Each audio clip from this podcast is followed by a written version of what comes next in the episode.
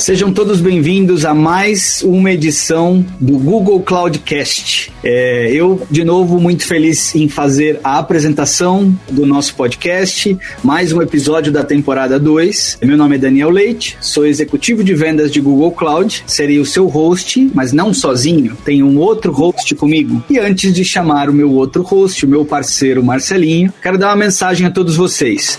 Se vocês quiserem conversar conosco, mandar uma mensagem, uma dúvida, uma crítica, um assunto que a gente possa falar aqui, não esqueçam do e-mail googlecloudcast.google.com. É o nosso ponto de comunicação com vocês, então, por favor, podem nos mandar e-mail elogiando, é, criticando, com o que vocês quiserem, tá bom? E eu já aproveito para chamar o meu host parceiro, Marcelinho. Tudo bom, Marcelinho? Opa, tudo jóia, Dani, contigo. Pessoal, mais uma vez, muito obrigado por vocês estarem nos acompanhando. Eu eu sou Marcelo Gomes, sou do time de Customer Engineer, sou do time de engenheiros aqui do Google, que trabalha com os clientes. E antes de mais nada, eu gostaria de apresentar a nossa querida convidada, Raquel Cabral. Ela é Head do Google Workspace Sales. Raquel, por favor, se apresente para os nossos queridos ouvintes. Oi, Marcelo. Oi, Daniel, tudo bem? Primeiro, antes que nada, obrigada pelo convite. É um prazer falar com vocês e com a nossa audiência sobre um assunto tão querido e um assunto tão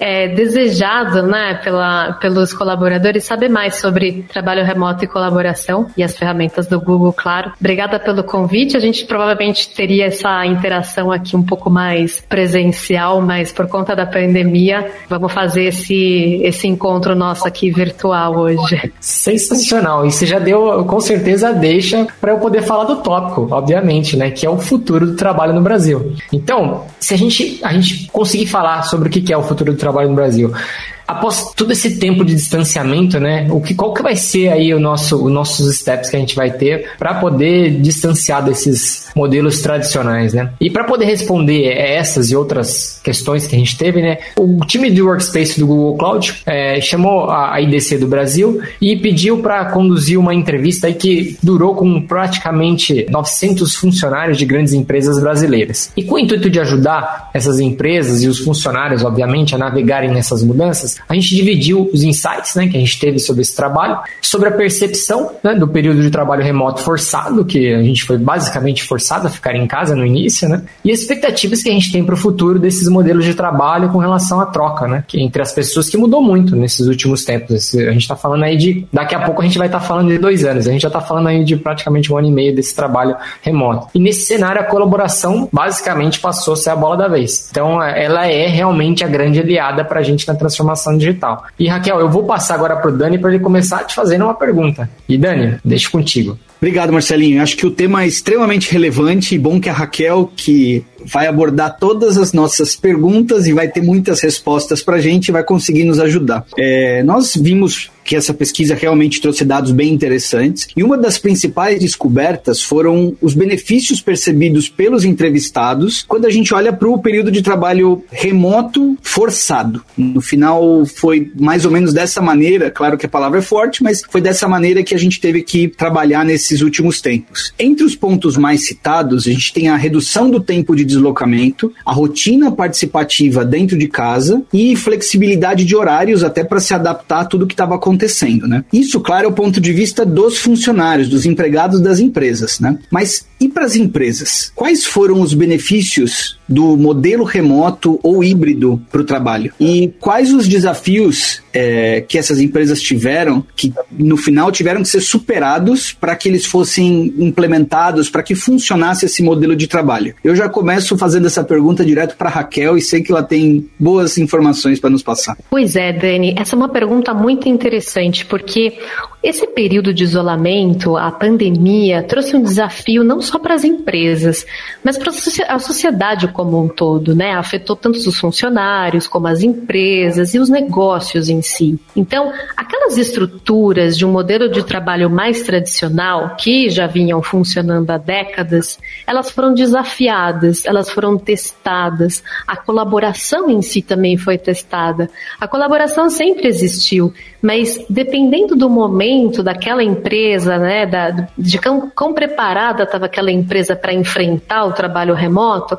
essa colaboração foi ainda mais testada. Então, a necessidade de integrar as equipes, que agora elas estão separadas fisicamente por causa da pandemia, ela ficou mais essencial para dar continuidade ao negócio. Esse foi um dos principais desafios que as empresas enfrentaram. Então, esse desafio tem dois pontos super importantes para a gente analisar. Primeiro é a mudança cultural e é entender como ficaram as relações interpessoais e o que significa colaborar para essas pessoas. E em segundo, a adaptação tecnológica. Então, a escolha da tecnologia mais adequada foi o primeiro passo para todas as empresas. Todas elas precisaram garantir que elas tinham a tecnologia adequada para os funcionários continuarem operando e trabalhando. O segundo ponto da tecnologia é o papel que ela tem na integração desses times. Uma vez que eu consegui fazer com que os meus times operassem, eu precisava pensar na integração deles, na colaboração, em não impactar o resultado da empresa e continuar operando de forma eficiente. Então, a tecnologia ela tem um papel de catalisador dessa nova forma de colaborar.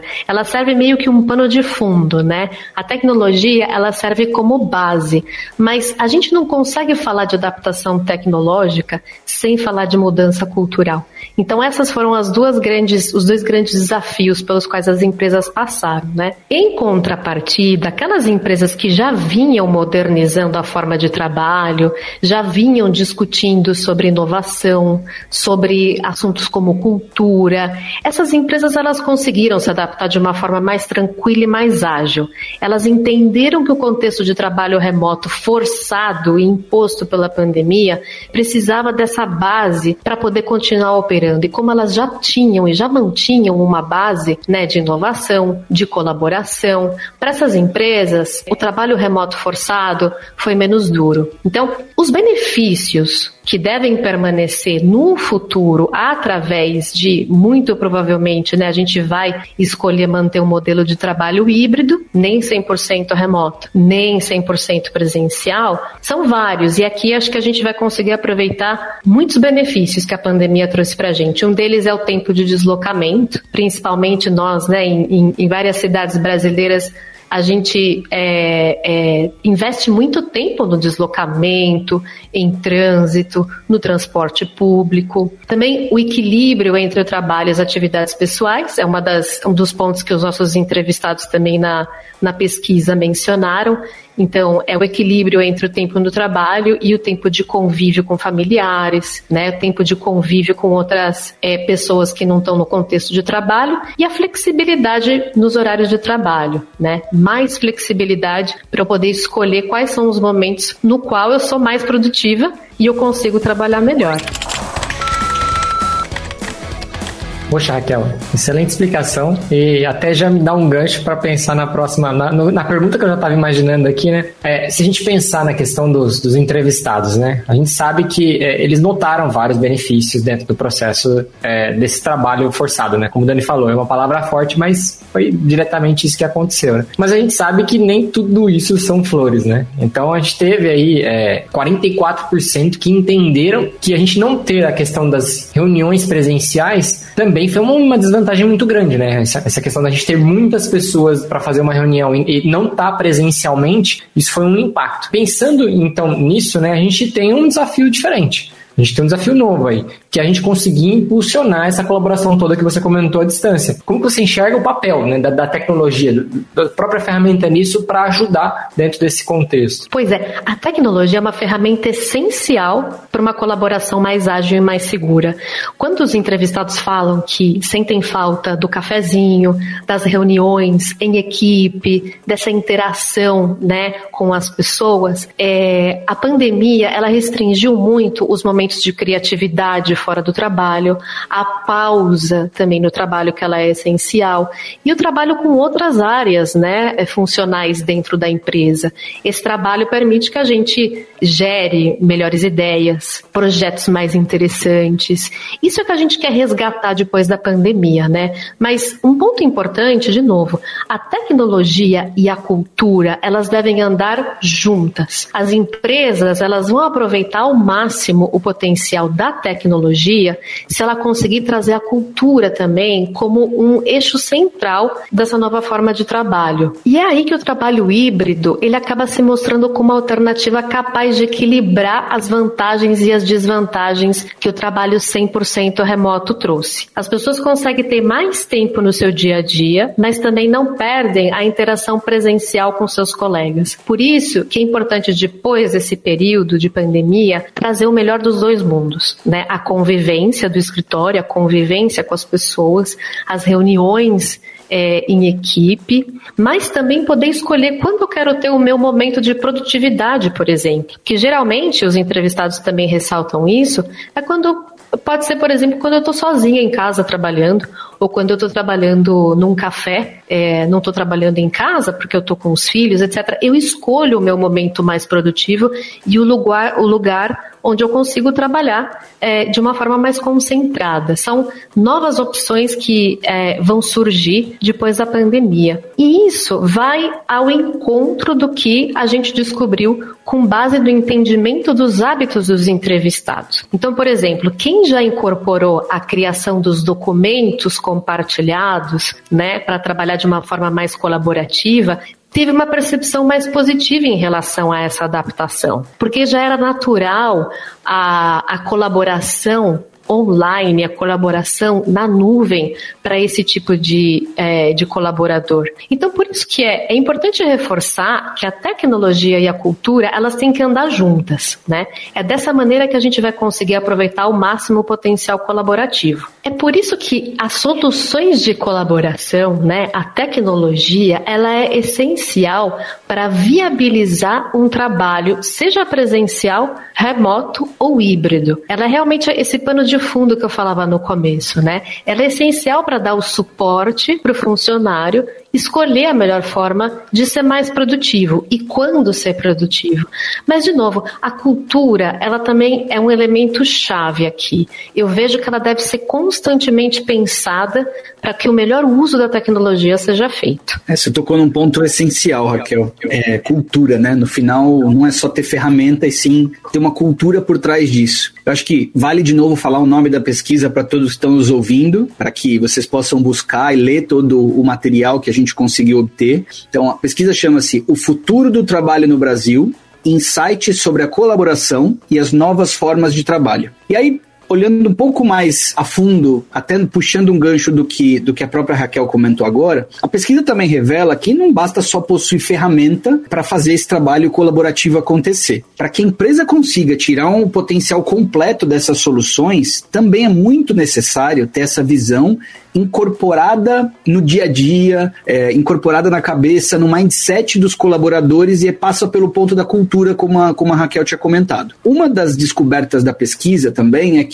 75% das pessoas já adotaram a colaboração como um hábito diário, ou seja, já criam documento, compartilham, trabalham de maneira muito mais colaborativa para que todo mundo possa ao mesmo tempo e às vezes de maneira muito mais ágil fazer as alterações e, e, a, e esse trabalho do dia a dia, né? Elas se sentiram muito melhor com isso muito mais produtivas trabalhando à distância, mesmo com os desafios que a pandemia nos coloca. Trabalho do dia a dia, é, gente, é, os filhos, cachorro, ou mesmo o isolamento social, tudo isso cria um, um, mundo à parte, mas essas pessoas que, que a gente conseguiu ver, os 75%, já adotaram a colaboração como um hábito. E isso é muito bom. Raquel, é, agora mais direcionado, a gente de novo falou uma visão mais dos, do, do dia a dia dos funcionários, mas olhando para o líder. Como é que um líder pode estimular essa visão nas suas equipes? Como é que ele pode garantir o desenvolvimento de uma cultura colaborativa, como você disse, entre os seus times, entre todos os funcionários? É isso mesmo, Daniel.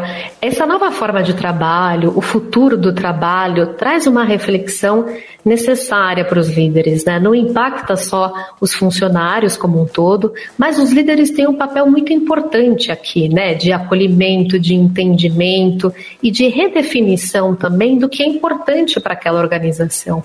Os líderes, eles vão precisar entender que o foco vai ser cada vez mais em resultados, né? Em produtividade. É, o líder ele vai ter que entender e acolher os funcionários para essa nova realidade. É, esse novo mindset de colaboração ganha um papel central na redefinição do modelo de trabalho do futuro. Né? É importante que os líderes possam primeiro refletir sobre como alguns pontos afetam a organização onde eles se encontram e a partir daí é, fazer as mudanças necessárias dentro dos seus times, né? Por exemplo, como as pessoas se sentiram nesse novo cenário? Quais são as vantagens e as dificuldades trazidas pelo, por esse novo contexto? Como ficaram as relações interpessoais? O que, que significa colaborar para o seu grupo de trabalho? Qual é o papel da tecnologia no meio de tudo isso, que a gente também conversou agora? E o que, que os profissionais preferem? O que, que eles esperam e o que, que eles preferem? Com isso, é, esse mindset também traz mudanças na forma de gestão das equipes. E aqui é importante que os líderes entendam como se adaptar então, o modelo de trabalho do futuro com certeza vai trazer maior flexibilidade. Você mesmo mencionou, né? 75% dos entrevistados da pesquisa, eles afirmam que eles se sentiram melhor e mais produtivos trabalhando à distância, mesmo com todos os desafios que a pandemia impôs no dia a dia do colaborador. Também existe maior produtividade com essa nova modalidade de trabalho, né? As pessoas escolhem em que momento trabalhar, mas provavelmente mais para frente com um pouco mais de equilíbrio entre as horas de trabalho e as horas que dedica à vida pessoal. Isso é algo super importante que também saiu na pesquisa. Os colaboradores buscam mais equilíbrio na, no trabalho remoto. Isso é muito importante. 85% dos líderes que foram entrevistados também, eles descobriram que eles têm mais recursos de colaboração e descobriram mais formas de usar esses recursos durante a pandemia. Então, poder transmitir essas novas formas de trabalho para os times vai ser essencial. E ainda mais foco nos resultados, né? Que realmente é o mais importante e é o essencial para qualquer líder. É o foco nos resultados, independente de como e onde o colaborador executa o trabalho. No entanto, e como a gente viu também na pesquisa, por mais que a tecnologia ajude na colaboração e fazer com que as pessoas fiquem mais conectadas, é, você tocou um ponto importante no no começo, que foi a ausência das interações presenciais, né? Como aquele cafezinho com os colegas, as reuniões em equipe. Então, o líder também vai ter um papel muito importante em redefinir qual que é a melhor forma de aproveitar os momentos de cocriação, aproveitar os momentos de interação social. Como que eu faço com que essas essas reuniões, essas interações sejam mais produtivas e com foco naquilo que as pessoas esperam. Né? A gente encontrou um equilíbrio interessante entre produtividade, foco e a, a, essa, essa saudade que a gente tem das interações pessoais, de poder criar em conjunto. Então, redefinir o peso de cada uma dessas, dessas, desses dois momentos vai ser importante também para os líderes no futuro. Raquel, a gente gosta muito de dados, né? Então, ainda voltando aos resultados da nossa pesquisa aí, eu, eu vi que a gente notou uma percepção também muito positiva dos entrevistados em relação ao Google Workspace, né? Então, a, a solução é, do Google para colaboração de produtividade. Então, 93% eles afirmaram que se sentiram satisfeitos, confiantes e entusiasmados ao saberem que as suas empresas estavam usando a solução. E 85% afirmaram que a empresa conquista bons resultados porque as pessoas se tornam mais produtivas. Pensando nesse contexto, né, se a gente trouxer esse sentido, você consegue compartilhar com a gente alguns exemplos de clientes né, que a gente ajudou durante esses últimos meses, né, como que a gente ajudou eles e também na sua visão, qual foi o, o grande ganho aí que as empresas é, tiveram através do uso do, do Google Workspace. A sua pergunta é muito interessante, Marcelo. É, nós conseguimos trabalhar com muitas empresas nessa mudança de trabalho e na mudança tecnológica. A gente acompanhou muitas empresas nesse processo de readaptar aqueles processos que antes eram feitos 100% no mundo offline, né, no mundo presencial, para o mundo digital, as interações interpessoais, as reuniões de trabalho, os processos de negócios tiveram que se adaptar para uma relação né, de é, mais interpessoal para uma relação mais no mundo online. E todo esse processo foi muito curioso, porque dentro de. É, é uma variedade de casos que a gente é, trabalhou durante esse período e a gente continua trabalhando, desde fazer empresas de é, varejo mais produtivas, não deixar de entregar o produto né, no final, na ponta, no tempo é, esperado, atendimento aos clientes. Um caso também muito interessante é, que a gente trabalhou tanto no Brasil como na América Latina como um todo foi, foram os, a telemedicina atendimento de pacientes de maneira remota. E, e, de novo, essa mudança sempre tem um componente tecnológico e cultural. Então, a união entre a cultura e a tecnologia é a base do Google Workspace. As empresas que usam o Google Workspace, elas se sentem mais produtivas, elas veem essa conexão né, entre cultura e tecnologia, e o Workspace ele foi criado na nuvem, né? A gente fala de cloud native, são nativos digitais e da nuvem. Então a experiência de colaboração sempre foi muito fluida. Claro que a gente também adaptou a ferramenta para as novas realidades de trabalho, por exemplo, a, lançamos o noise canceling, né, o cancelamento dos barulhos nas reuniões, porque hoje a gente conta com a participação dos cachorros, da família, dos filhos, enfim, a gente teve que adaptar a nossa tecnologia também para essa nova realidade.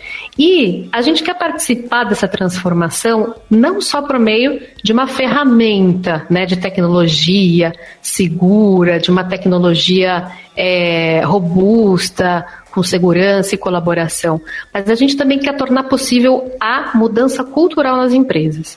Então, o nosso objetivo é levar um pouquinho da cultura do Google para dentro delas e a gente fica feliz que a gente conseguiu alcançar isso.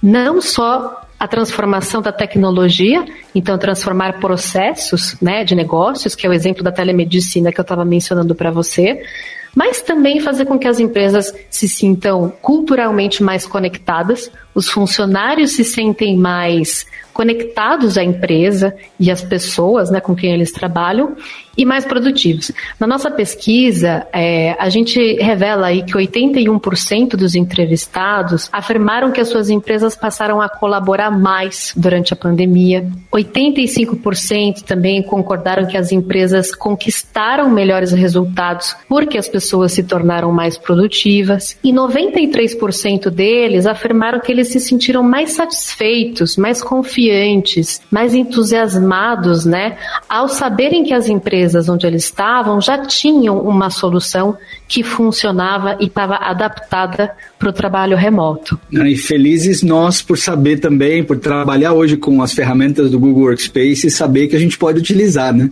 É, e o que você falou, fato, né? A gente lidar com vida pessoal, vida profissional, por um lado é adaptação, por outro lado é sobrevivência também, né? A gente tem que se adaptar a essas novas métricas do, do, do mundo e também fazer a colaboração realmente acontecer, para mostrar o nosso trabalho e também ser muito mais presente na vida dos nossos pares de negócio, na, nos, nos pares de trabalho e tudo. Uma coisa que você citou eu acho legal, né? O que a gente viu na pesquisa é que a colaboração ela está sempre em evolução e isso não é, é a realidade. Assim como as pessoas, as empresas, a própria tecnologia, essa evolução não para, é constante e eu acho que se acelerou também por conta da pandemia, felizmente ou infelizmente, é, mas se acelerou por conta dessa nova adaptação que a gente teve que passar. Aqui é uma coisa, na tua percepção, qual que é o futuro da colaboração? O que, que a gente pode esperar como futuro da, da colaboração? Dani, a colaboração ela vai estar tá sempre em constante evolução. A colaboração depende da cultura, das pessoas e das soluções tecnológicas que uma determinada empresa escolhe.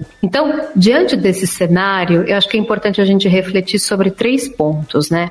O primeiro é que o futuro do trabalho no Brasil e provavelmente no mundo vai passar por um formato híbrido. É muito importante a gente contar com as ferramentas que entreguem segurança, agilidade, né, e que se adaptem a esse novo modelo de trabalho. Mas também é muito importante manter no radar que a cultura ela deve ser constantemente trabalhada para ajudar a esses colaboradores a navegar todas essas mudanças. Né? A gente precisa realmente entender que o bem-estar, o equilíbrio entre a vida pessoal e profissional vai trazer melhores resultados para a empresa, vai trazer muitos benefícios para essa forma nova de trabalho. Então, o futuro do trabalho no Brasil ele provavelmente vai ser híbrido. O segundo ponto que eu queria colocar aqui é que a colaboração ela ainda é vista como simples, né, como corriqueira. A maioria das pessoas associa o termo espontaneamente a ajudar o outro né? Então, muito conectado com a colaboração está o termo ajudar ao outro. É muito importante a gente estimular um pensamento diferente, né? Que eleva a colaboração ao compartilhamento de ideias e a contribuição de um sentido de pertencimento. O sentido de pertencimento ficou cada vez mais relevante é, no trabalho remoto. A conexão com a empresa, ela ficou afetada, né? A conexão com, com aquela empresa, com os funcionários. Então, para as pessoas se sentirem pertencentes àquele espaço de trabalho, vai ser importante estimular a colaboração e o ajudar ao outro. E o terceiro ponto é que todas as empresas e todas as pessoas podem se adaptar às mudanças, desde que elas estejam abertas a mudar a cultura. Por isso que aquele ponto do mindset das empresas é super importante. A gente viu que os profissionais, é, ainda que eles trabalhem para empresas mais tradicionais, mais digitais, mais ou menos inovadoras, é, eles conseguiram se adaptar, né? Então a adaptação ela é possível, mas você consegue se adaptar com mais facilidade se você tiver um mindset de colaboração. Esse mindset de colaboração vai facilitar a forma como os funcionários passam por pelo desafio da mudança. Aqui eu achei sensacional o que você trouxe, mas eu queria aproveitar para fazer um parêntese. Você e Daniel comentaram sobre o cenário de cancelamento de ruído, né? Que participa a família, participa os animais de estimação, e vocês esqueceram das queridas obras, né? A gente tem obras, às vezes, na nossa casa, obra dos vizinhos. Assim, eu acho sensacional a questão do cancelamento de ruído, poder realmente é, trazer para a gente essa facilidade da gente poder entrar numa conferência, independente do que está acontecendo no nosso ambiente aqui, a gente consegue trabalhar tranquilamente. E eu lembro até de um pessoal comentando comigo, poxa, tá um barulho aqui. Eu falei assim, eu não tô ouvindo nada. Ele falou assim, é, eu só fico com dor de cabeça no final do dia, mas eu consigo trabalhar tranquilamente. Então, a gente, Marcelinho, só te cortando, mas acho que vale a gente dar desculpa para a pessoa que a gente está conversando antes mesmo de saber se ela tá ouvindo ou não, né? Por constrangimento. Exatamente. E aí, no final, você descobre que a funcionalidade é tão boa que tá bloqueando o teu som. Ah, é, eu cheguei até a fazer uns testes no começo com o pessoal aqui, que o pessoal falou assim, nossa, é, tá, tá um silêncio bacana. Eu falei assim, ah, vou tirar o cancelamento de ruído. Daí começaram a ouvir os barulhos, os passarinhos, eu via, eu via tudo, né? Passarinho, cachorro, dá para escutar tudo. Mas é, é muito bacana isso. Vamos falar também dos blurred backgrounds, né? Importante também para não aparecer ali, né, o, o fundo da nossa área de trabalho, quando a gente quer trabalhar daquele cantinho que está mais bagunçado, passou de repente o marido ali levando um cafezinho, esse tipo de coisa também ajudou, né? Ou, ou pior, né? Aqueles cenários que viraram memes aí por aí na internet, né? De pessoas que acabaram passando um pouco mais à vontade em casa enquanto as pessoas estavam. Coisas que acontecem. É, exatamente. Mas foi até legal que você trouxe essa questão, é, Raquel, porque a gente teve aí a conferência do Google I.O. 2021, a gente teve o Google I.O. esse ano, né? E o pessoal compartilhou vários recursos que foram anunciados aí sobre novos recursos do Google Workspace. Compartilhe com a gente aí novas funcionalidades que você sabe já que está por vir, aí o pessoal saber coisas que já estão no radar aí.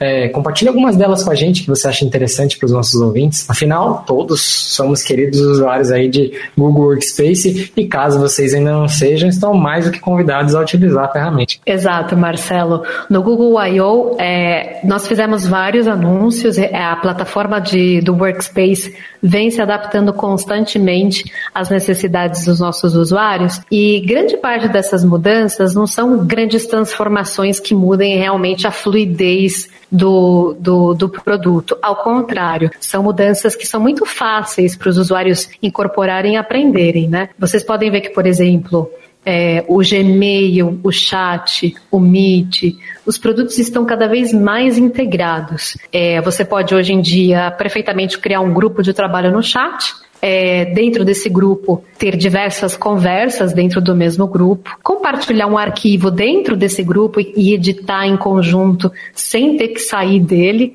e chamar uma reunião com aquelas pessoas também de uma forma mais conectada, né? Você não precisa ir no calendário necessariamente. Então, por exemplo, você pode chamar uma reunião no mesmo Google Docs, por exemplo. Então, as os produtos estão cada vez mais integrados. E para continuar a aprimorar as ferramentas, é, nós lançamos o Smart Canvas, que é uma nova experiência de produto que vai transformar a colaboração dentro do Google Workspace. Algumas dessas funções já estão disponíveis, né? Por exemplo, o uso dos checklists no Google Docs na versão web e na versão para o celular, para o controle de tarefas, as menções entre documentos, é muito mais fluida a comunicação, né, entre o chat, o docs, uma planilha, por exemplo. A gente usa aquela arroba que a gente está tão acostumado a utilizar nas redes sociais para procurar mais informação de forma rápida, localizar os colegas né, papel na empresa, as informações de contato, ou até mesmo um outro arquivo no Google Drive, sem a necessidade de você sair daquele documento. Então, tudo fica mais fluido. A possibilidade, por exemplo, de apresentar um conteúdo via uma nova chamada no Google Meet na web, através do mesmo doc, né? Você está num documento, numa planilha ou num slide, e através dessa, desse documento você consegue chamar uma, uma reunião, por exemplo. Essas mudanças vão ajudar as pessoas a se manter mais conectadas, aumentar o foco e atenção nas tarefas. A gente deixa de separar tanto né, o momento do e-mail e o momento da produtividade. Esses momentos eles estão todos conectados e o produto do Google Workspace está se adaptando para isso.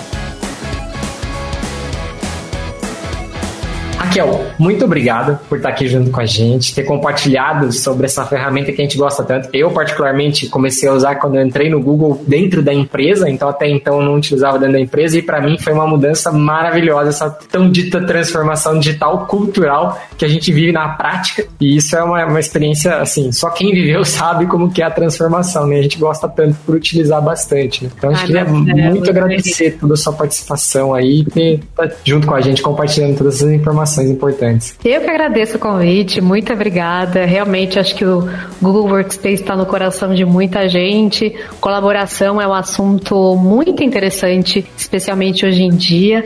E eu estou aqui na expectativa de ver ainda todas as, as mudanças que a gente vai fazer no produto, porque constantemente o Google atualiza e, e adapta a ferramenta para as nossas nossa nova modalidade de trabalho. Então, estou aqui esperando as próximas inovações. De cabeça na nuvem.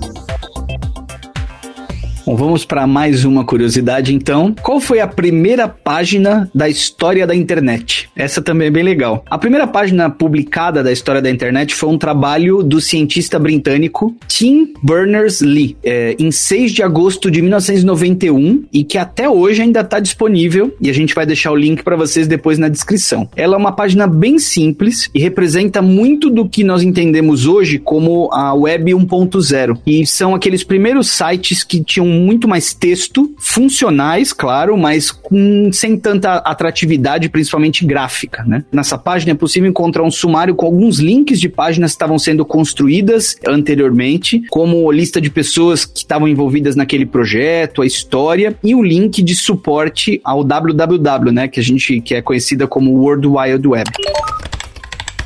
Uma curiosidade super interessante pra gente. A internet em números. Com quase 200 milhões de e-mails enviados em um único dia, mais de 4.9 bilhões de usuários de internet pelo mundo, cerca de 1.8 bilhão de sites atualmente online e mais de 5 bilhões de pesquisas diárias pelo Google, podemos pensar em uma quantidade imensa de dados produzidas em apenas um dia, quem dirá em um ano. E, e a gente tem alguns dados sobre o relatório por exemplo, do IDC de 2017, que a gente vai ter aí um total esperado de aproximadamente 175 zettabytes de dados por todo mundo em até 2025. É um número aí 10 vezes maior do que a quantidade produzida em 2016. E o que, que é interessante de tudo isso? Se a gente pensar nesse ano passado, né, 2020, foram criados ou replicados em torno de 64.2 zettabytes. Ou seja, se a gente comparar lá com 2016, 2015, a gente já cresceu algumas vezes a quantidade de dados, ou seja, estamos só começando. Então se preparem, pois o volume de dados aí tende a se continuar se multiplicando.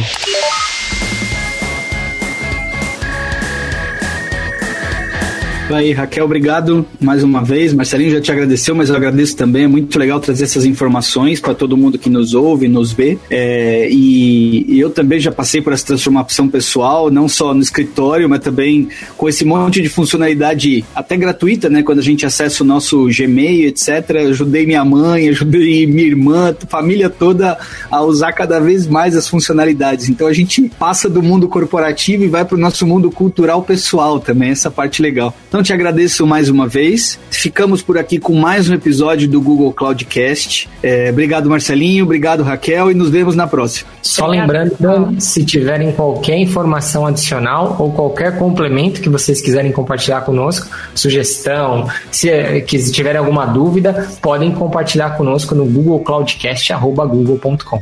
Exatamente, havia esquecido. Na realidade, você fez a menção, porque eu fiz no início, agora você faz no fim, fica ótimo. E aí reforçamos o Google Cloudcast.google.com. É, interajam conosco, por favor. Mais uma vez, muito obrigado a todos e ficamos por aqui hoje.